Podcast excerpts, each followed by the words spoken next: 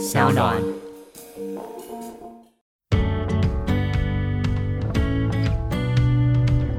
因为都是在处理往生的事情，嗯，那你有过灵异的经验吗？有一次我就是半夜在梦到什么，好像很奇怪，就是感觉我家窗户外面好像有什么东西的那种感觉。果然隔天我们就去验尸，验到一个是从铁路就是卧轨。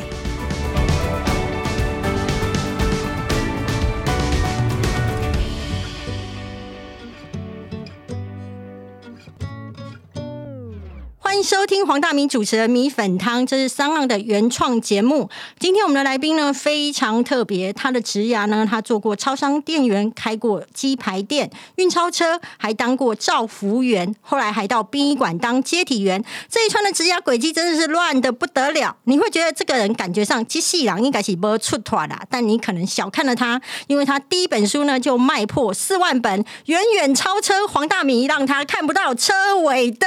这个人到底是谁呢？我们今天邀请到的来宾是来自生死交界的使者大师兄，大师兄好，大家好，我是大师兄。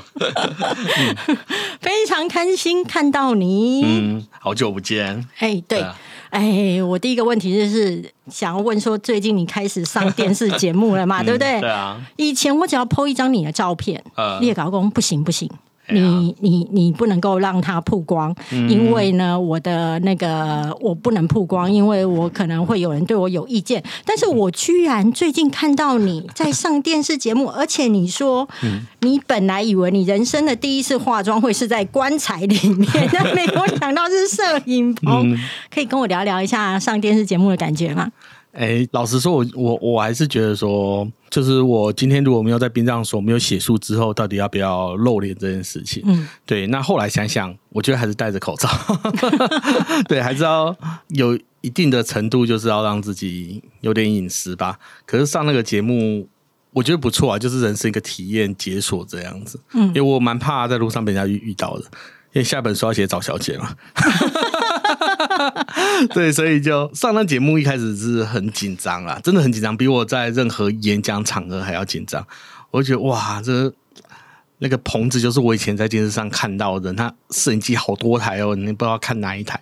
他旁边坐的那一些那一些人啊，什么时候我该跟他们聊天啊，什么时候我要听啊，什么时候该补充一下意见啊，其实我都觉得好紧张，好紧张这样子啊。还好是有那个小冬瓜带我啦，有个叫小冬瓜的，他就带我一起去适应这个环境呢、那我我老实说，我可以看到电视上的人，我真的觉得 哦，好好爽快的感觉，对啊，所以你那一天其实是很想跟主持人合照，哎跟要那个签名的。对啊，对啊，对啊，对啊，就啊，这看到邓大哥都觉得，那感觉怎么说？就是以前在电视上常常听到他，那那时候就自己肥仔嘛，在吃了泡面啊，在配那一些真人节目啊，偶尔还会批评人家说：“哎，你怎么讲成这样？”以前完全都没有想到自己会会这样做啦。对啊，我有一个好奇哦，嗯。我先讲一下我的情况，我不知道你有没有这种感觉，嗯。就是说，其实我们的家庭背景都比较辛苦，嗯。所以我们从小得到的称赞比较少。嗯。然后呢，我们讲真的，我们就是长的就是一张普通人的脸，嗯。嗯所以像我自己，其实我不太爱露脸。嗯。第一个。当然，就是有可能是对外讲的，就是低调。嗯，第二个部分就是说，其实我自己对我的外表也没有那么有自信。对啊，那你会不会也是对于自己的外表也没有那么有自信？对啊，其实我对我自己的外表其实蛮没有自信的，各方面都觉得说，说不定露脸是扣分的。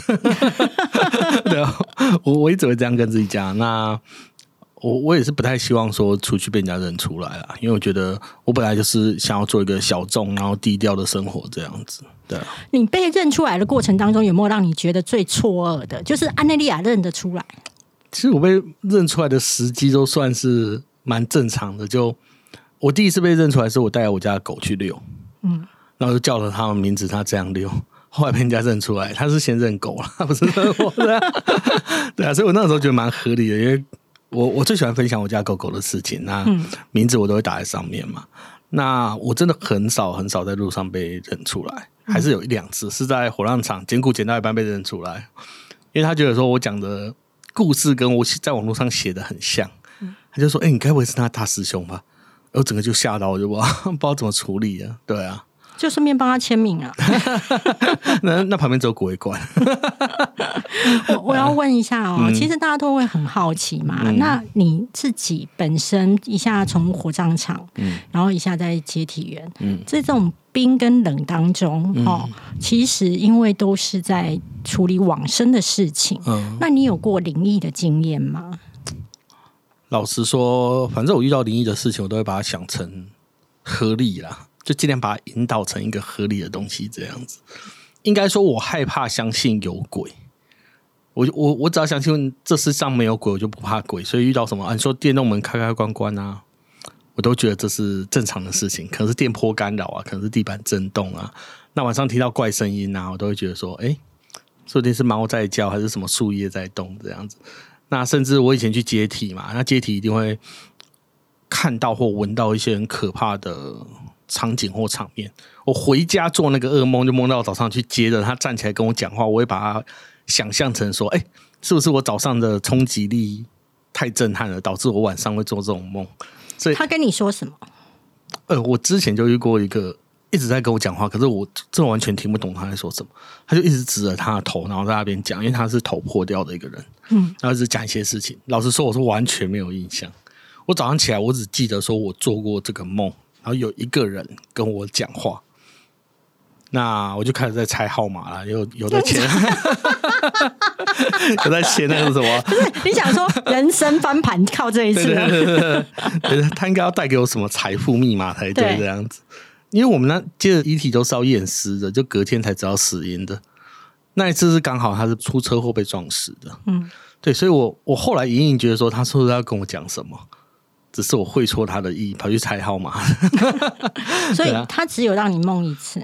我印象最深的就那一次，还有一次就是我我家以前是住铁轨旁边啊，嗯，所以火车过我家地板震动的那种。对对，那有一次我就是半夜在梦到说，哎，好像很奇怪，就是感觉我家窗户外面好像有什么东西的那种感觉。果然隔天我们就去验尸，验到一个是从铁路就是卧轨，对，然后刚好就在我家附近的平交道那边卧轨的。那后来他真的少找一只手。找不到，晚上那时候太黑，找不到。早上再去找，才把它找到。我就觉得这又跟我的那边有高度重叠。我所以你觉得他在那个时候，他你那时候感觉到有人站在窗边的时候，你认为他那时候已经往生了，还是还没发生这个意外事件？我觉得应该是往生，然后告诉我说：“你同事晚班的少找一只手。”感觉因为。哎，那时候真的很可怕哎，就我我都不敢把他跟我工作联想在一起，因为我真的很怕鬼。我本身是很胆小的，所以我都会把它用，把尽量用科学的方式来来说啦，来说。可是我这样听起来，其实你是会觉得冥冥之中自然是有一些超科学的东西。呃，我我其实我以前是很相信的，嗯，就是我还没进入殡葬业之前，我是相信的。可是进到殡葬业，如果你每天都这种。都觉得好像有人要跟你讲什么讲什么，我觉得那些人自然就跑来找你，就是会有会吸引他过来跟你讲话那种感觉了。所以，我们殡葬业的，我觉得胆子要么就很大，要么就很没胆。嗯，对啊。我自己很好奇哈，感觉上你一直在这个工作非常如鱼得水嘛，对不对？那可是你后来好像就是有一点点开始动念，不想做了。对啊，那其实我那个时候在冰库的时候，一直觉得还好了。我觉得工作起来是一个很快乐的工作，就是我每天出去外面把那些在外面还找不到地方休息的往生者带回殡葬所休息嘛。因为我们做的是接运那些无名氏游民啊，还有那种意外死亡还找不到家属的人。我觉得这工作好好玩哦，就每天出去我都在做那种善事的感觉。可在火葬场服务的就是要普罗大众啊，那尤其是对可能比较特别的案件，可能多一点关怀啊。那就变成说，我好像又又不是那种单纯为民服务的那种那种初衷啦，所以我就在想说，我要不要出来外面休息一下？再加上，其实我觉得在公部门写作这件事情还是有它的难度的，真的。怎么说？就假如你今天是一个好，你可能评论一件事情会上新闻的。其实主管就会来找，你后来还蛮常上新闻的。对啊，我就我就是怕这个，那每次上我都很害怕，因为我就觉得我没有做错事。那对于这件事，我也用我的见解去评论，我不是代表说整个殡葬所或是整个公司的，我只用我个人的意见去评论。可是主管的想法可能就是说啊，你这样讲就可能代表殡葬所，你还是把这些话收回或干嘛？那会对我来说，我会觉得说，那就是一个有点被限制言论的感觉啦。那我就觉得说，其实说不定也是殡葬所的问题啊，因为有人写的比较好，就变文化局的小编嘛，可以观光网页啊，可以发发一些哎，文化局最近有什么活动之类的啊。那消防局也是啊，他也可以让人家熟悉那个整个逃生的过程啊，或者说他们怎么去救灾啊。和殡葬所不一样，就是他们有长期在办什么活动。就什么促销也没有在做嘛？对啊，怎么会 这样？然后怎么没有鼓励死亡？对啊，那你讲的再好，也不会提高民众想办丧事的意愿嘛？对啦，对对对啊，所以的确在那个环境上班，当然多一事不如少一事。你不讲话，说不定是好的。那我又是一年一签嘛，所以我也会害怕说，说不定因此会没有工作。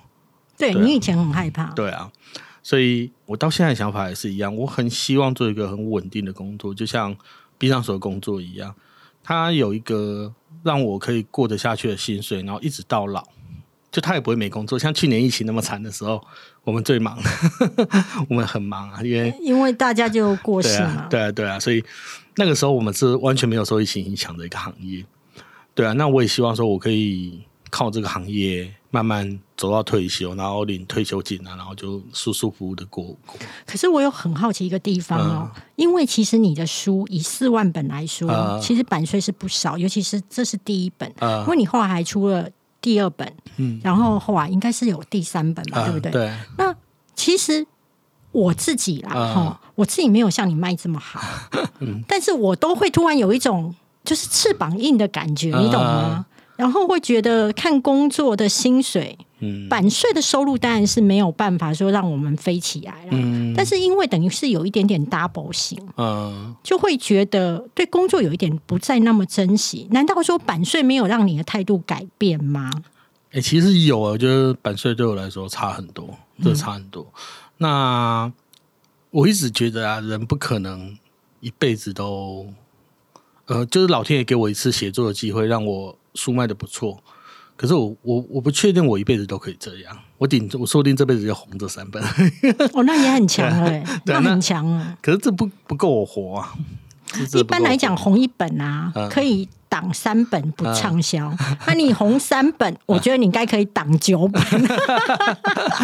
对啊，因为还是要想想以后要过怎样的生活啊。像我大概原本是去年十月就想离职，我书七月写完嘛。我大概十月就想离职了。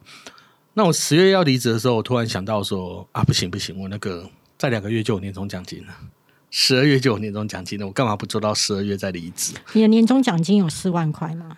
没有。对啊，那可是有三万多块，就扣掉包给小朋友啊妈妈的红包。就可能没有剩了啦，就我就很习惯拿年终奖金就包红包这样。那当然现在还要加版税。这位畅销作家，其实到现在你还是会觉得三万多块是很多哦，很珍惜的。对啊，像像我现在我现在失业嘛，对啊，我现在失业两个月嘛。嗯，以前我点那个什么，我我昨天去吃那个百元小火锅。对对对，以前我吃百元小火锅都原味锅一百二，那沙茶锅一百五嘛，我很喜欢吃沙茶，所以我每次都点沙茶锅。我现在都是点原味锅，然后去花那个两匙免费的沙茶，加进去变沙茶锅，现省三十块，这样 变得越来越省了。对啊，那当然我不会说哭穷干嘛，因为其实老实说了，版税真的还不少了，真的够我生活。可是我都很习惯居安思危，就是会想想说，那以后如果我钱不够的时候怎么办啊？所以就很希望可以存下一笔钱啊，存下一笔钱。所以我现在你觉得要有到多少存款，你心中会比较舒服跟安定？哎，我不瞒您说，我去年开始在就研究股票嘛 我听到都冒冷汗了。我超怕人家告诉我他要研究股票，这这这吹西喽。对啊，因为我我后来就真的就是无脑买一些人家推荐什么零零五六啊零零五零，我就买进去。然后就领股息这样子，那你有埋下去吗？呃，我就是我我我偏向那种，我是用闲钱买，就是买完我再也不看，嗯，对，然后等到股息来，然后有一笔闲钱之后又开始买这样子，就是等到比，比如说我现在有工作有版税，我版税就可能用来买股票，我工作用来养自己这样子。那我觉得，请问一下，嗯因为我是一个非常不爱投资的人，呃，那我知道其实你跟我在本质上面一样，我们呃其实都是很在乎保本。呃那你这个股票新手呃走进这个航海的航道之后，呃你到目前有赚钱吗？呃，亏今天早上看亏十二万。我我现在不敢看了，我现在想哭。你知道，我常常每次大家都跟我说要投资要投资，我内心都飘过一句话：呃，不投资不会死，但对乱投资就是会死。没错 没错，那我要回到刚刚的嘛，嗯这但是我觉得听众朋友你们可以参考啦，因为我真的是一个比较不投资型的，嗯因为我觉得好好专注在本业，然后。嗯，买买房子，我觉得就好了。嗯好，这句话又有人要打我，我想说哪来的钱买房子？改天聊。我想要好奇，就是说，你本来十月份就要离职，嗯但是你拖到十二月，嗯、你就是为了拿年终奖金。对。然后到十二月之后，又想说啊，不行，我还有十五天的特休，因为我们特休是不能换钱的，我临时人员嘛，所以我就要把特休休完，我才肯离职，所以一直拖到二月底才离职。那其实我十一月就开始在找工作了，我去藏仪社面试，我发现其实大家都不要我，大师兄，你大师兄来面试，感觉上不是大家都会想要抢着要吗？就是大师兄这三个字啊，主要就是大师兄这三个字。因为第一个啦，就是年纪的问题。因为殡葬业其实它有很多人力都是很年轻的，因为他们很多机会是更生的来争取的。有一些可能年轻的时候不懂事啊，做什么案子进去啊，出来之后其实社会没有很多的地方可以让他们去发展。殡葬业其实很容易接纳他们，所以他们人力都很年轻。再来就是。我会很老实的跟他讲说，我在写东西，我在接业陪，我在做我自己的事情。那他当然听到这些东西，虽然他有些甚至没有看过我的书，那他听到我有在写书，他说：“哦，不行不行不行，对我们这边不太欢迎有在写东西的。”那听过我的书的，他会说：“哇，我这个小庙供不起你这尊大神。”这种感觉，因为毕竟啊，有些殡葬业的事情，他们还是不太希望让别人拿这个题目去发挥。因为我我可以理解他们啦，因为有时候如果被家属知道说啊，你拿我家的事情被讲的话，就变成消费王者。嗯，对，的确是这样。所以以前我在写作的时候，我都会尽量避开，就避开那些很大的案子啊，不然就是 A 的死因、B 的死法，把它连在一起，然后写成一篇故事。因为我知道如何保护自己，然后也尊重别人，这样子，这是我自己那个时候写作的想法。但是我再跳回你十月份想要离职，嗯到最后拖拖拉拉往后走，嗯，到底压垮你会想要离职的那一根稻草是什么？就可能啦，可能我觉得找不到热情。我一直觉得在殡葬所上班，就像我刚刚说的嘛，是一个为民服务的工作。可是有时候在火葬场做哦，你有时候找不太到这种感觉，就只是每天在做一些烧烤的动作，对对对，固定的事情。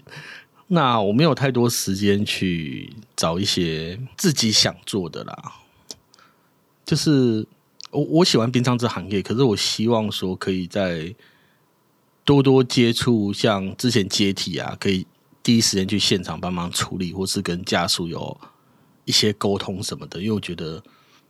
这个才有在服务别人的感觉。那你说在火葬场，我只有在捡骨的时候会面对家属啊，那其实有大半的时间我都在负责后面负责控制火炉啊，那甚至就是打扫啊，那甚至就是排班，就是排那个哪一个棺木要先进，哪个棺木要先可以慢慢进这样子。所以我一直觉得这种行政上的工作蛮不适合我。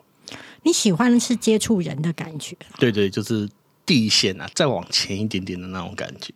那我想要好奇是说，因为你刚刚有讲到说棺材嘛、啊烧嘛，啊那很多人都会觉得，即便要火化，啊也要给家人最好的棺材。啊！就你的专业来讲，啊。到底好的棺材烧起来是比较容易呢，还是不好的比较好？就是说，你不要去管那个价格，啊但是你只管说，对于那一个死亡的人来说，啊，怎么样对他来说，怎么样的棺材才是好的？毕竟他是顾客嘛。对啊，哎，这就要讲到去年，呃，去年五月多，我爷爷过世，那个时候我爷爷是很相信宗教这回事的，所以那场丧礼就是办的还还蛮不错啦。那棺木也选一个还不错的棺材。我记得那时候亲戚有问我意见，说：“哎，这棺材可不可以？”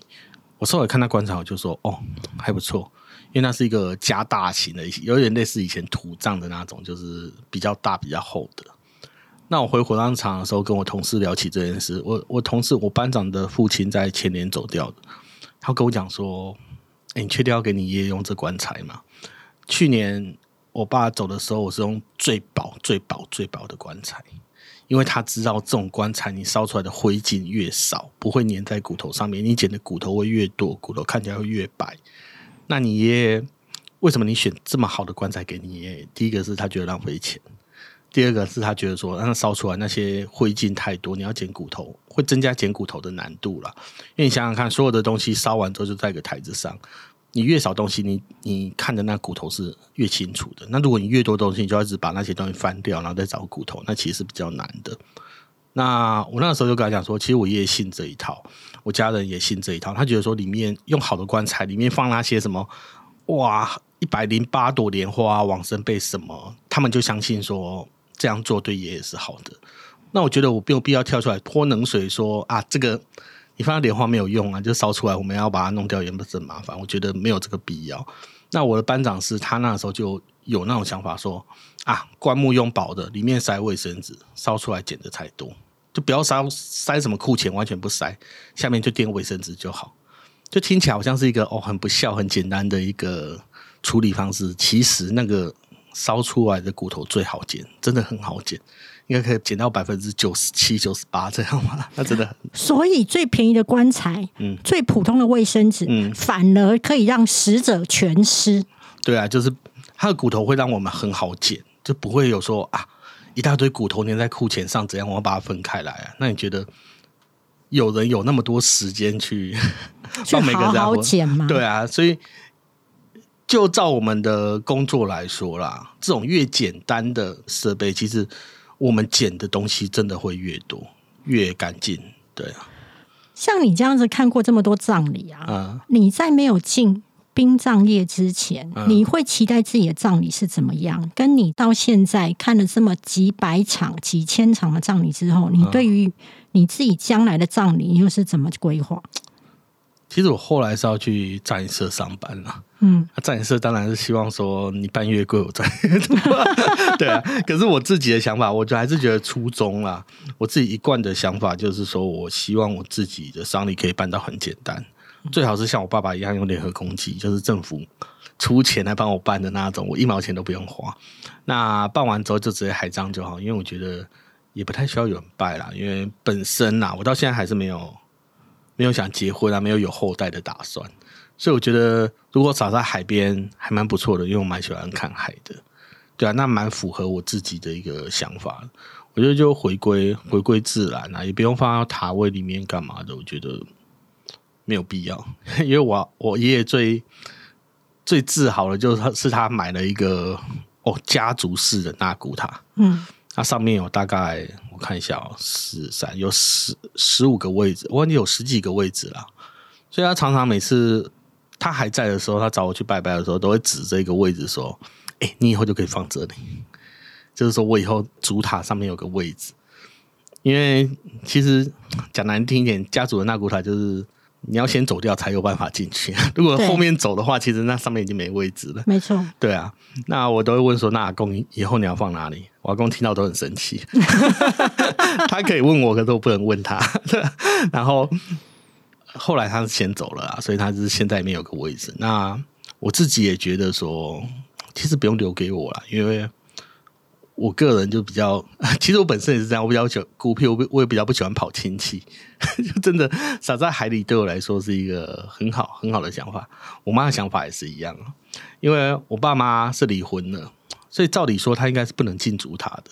可是瓦公那个时候一直跟我、跟我还有我妈一直讲说，如果以后主塔还有位置，你妈是可以进来的。他一直跟我这样讲。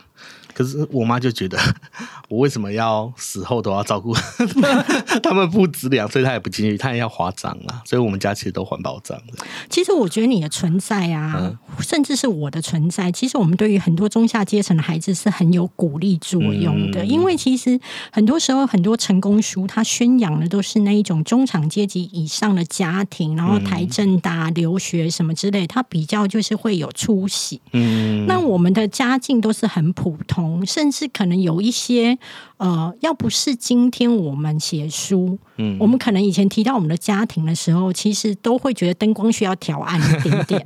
对的，对。那因为你刚刚提到你爸爸，嗯，其实我觉得你对你与你爸爸情绪是很复杂的，因为以前你爸爸是你家经济的乱源，嗯。甚至你曾经说过，自从你爸爸中风之后，其实不管你家的经济或是你家的家庭气氛都好转了，是这样吗？对啊，因为哦，我到现在还是很怕，就是现在是一场梦，然后我起来还是在在我爸的旁边这样子。其实这这感觉真的很可怕，因为只要他是可以活蹦乱跳，就他没中风的话，哦，我要担心他在后面又要欠多少钱，又要背多少债。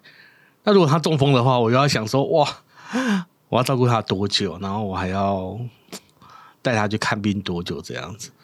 那其实你说近几年哈，常常有人问我肠照的问题，我已经越来越陌生。我觉得是我不太不太想再去回忆那段提心吊胆的过去。这如果他在的话，我真的不知道说他是身体健康好。还是躺在床上好，因为对我们家来说都是一个负担啊。但当然，躺在床上的负担比较小一点的，因为债主拿本票来，都不会跟我讲说我爸在哪边消费多少啊，在哪边消费多少，没有明细啦。可至少医院还有一个明细，让我知道说 我爸受了什么治疗，然后我该缴多少钱这样子。所以我觉得，对啊，很复杂。爸爸的走对你们家而言，嗯，是有松一口气的感觉。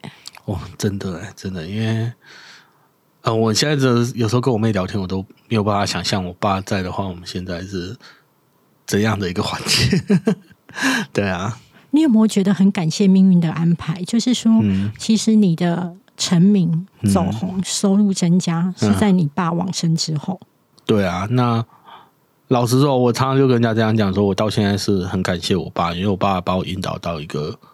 很好的方向，他让我经历过以前啊，就是被他打、被他骂、被他看不起的日子。然后后来他生病了，然后我进去长照业，所以我很多长照的东西可以讲。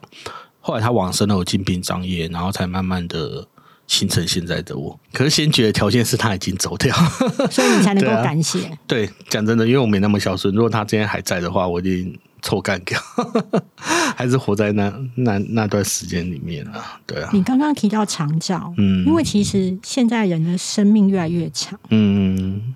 那站在你以前曾经当过长照照服员的来看，嗯，到底是自己的孩子去照顾会比较好，还是说花钱给专业的照服员去照顾？因为常常很多人都会觉得，如果我不自己照顾，用钱去请照服员，开始不好。其实我觉得不会，因为真的有时候，如果你请专业的去照顾，我觉得对两边都好了。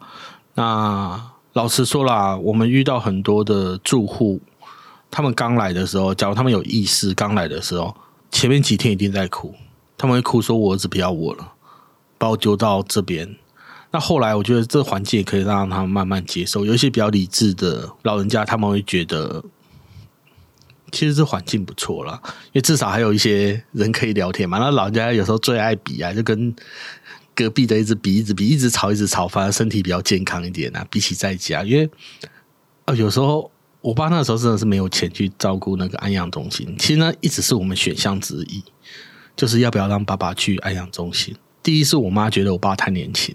就四十，那时候四十多岁吧，他觉得不要啦，不要比较好。那所以我们就是努力赚钱嘛。啊，第二个就是钱的问题啊，因为做养中心的费用太高了，所以那个时候我们就是撑下来，撑下来。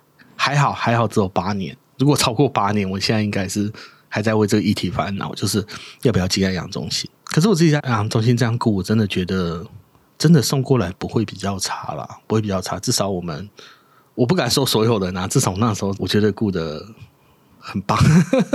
这样讲有点不好意思，可是我真的觉得我我真的很喜欢这份工作。那真的对老人家来说，我我们最常遇到的也是钱的问题啊。我们也曾经，这是一个学姐，我那边之前有个阿姨，她是负责在医院清洁的。她在我要离职，我在医院要离职那一年，她爸爸是失智，然后送进来。我大家知道那是阿姨的爸爸，都顾得很好，顾得非常好。我去年去台东演讲，呃，我一个医院的以前医院的同事有去听，听完之后就跟他闲聊说：“哎，那阿姨的爸爸怎么了？”他说：“那阿姨的爸爸后来就是出院，出院过后不到半年就走掉了，副文就来了，因为没有顾得那么好嘛。呃，对，然后我就问那个姐姐说：“为什么阿姨的爸爸要离开？因为阿姨。”他一个月三万多块，他爸住那边一个月五万多。他说：“你们顾太好，他负担不起。他真的负担不起。如果再照顾下去的话，他真的要死了。所以他就把他带去外面。那其实就像很多住民，他家的要把他带走那一天一样，他们一直跟我说：对不起，对不起，对不起。我知道他们对不起是要讲给自己听的啦。所以那时候我们看护都没有人怪他们，因为。真的会有一个紧绷啊，要设一个停损点。你说两个家庭一个月赚个八万十万，好，一个人住在那边就要四万五万，你有没有办法负担？有没有办法？你可以撑多久？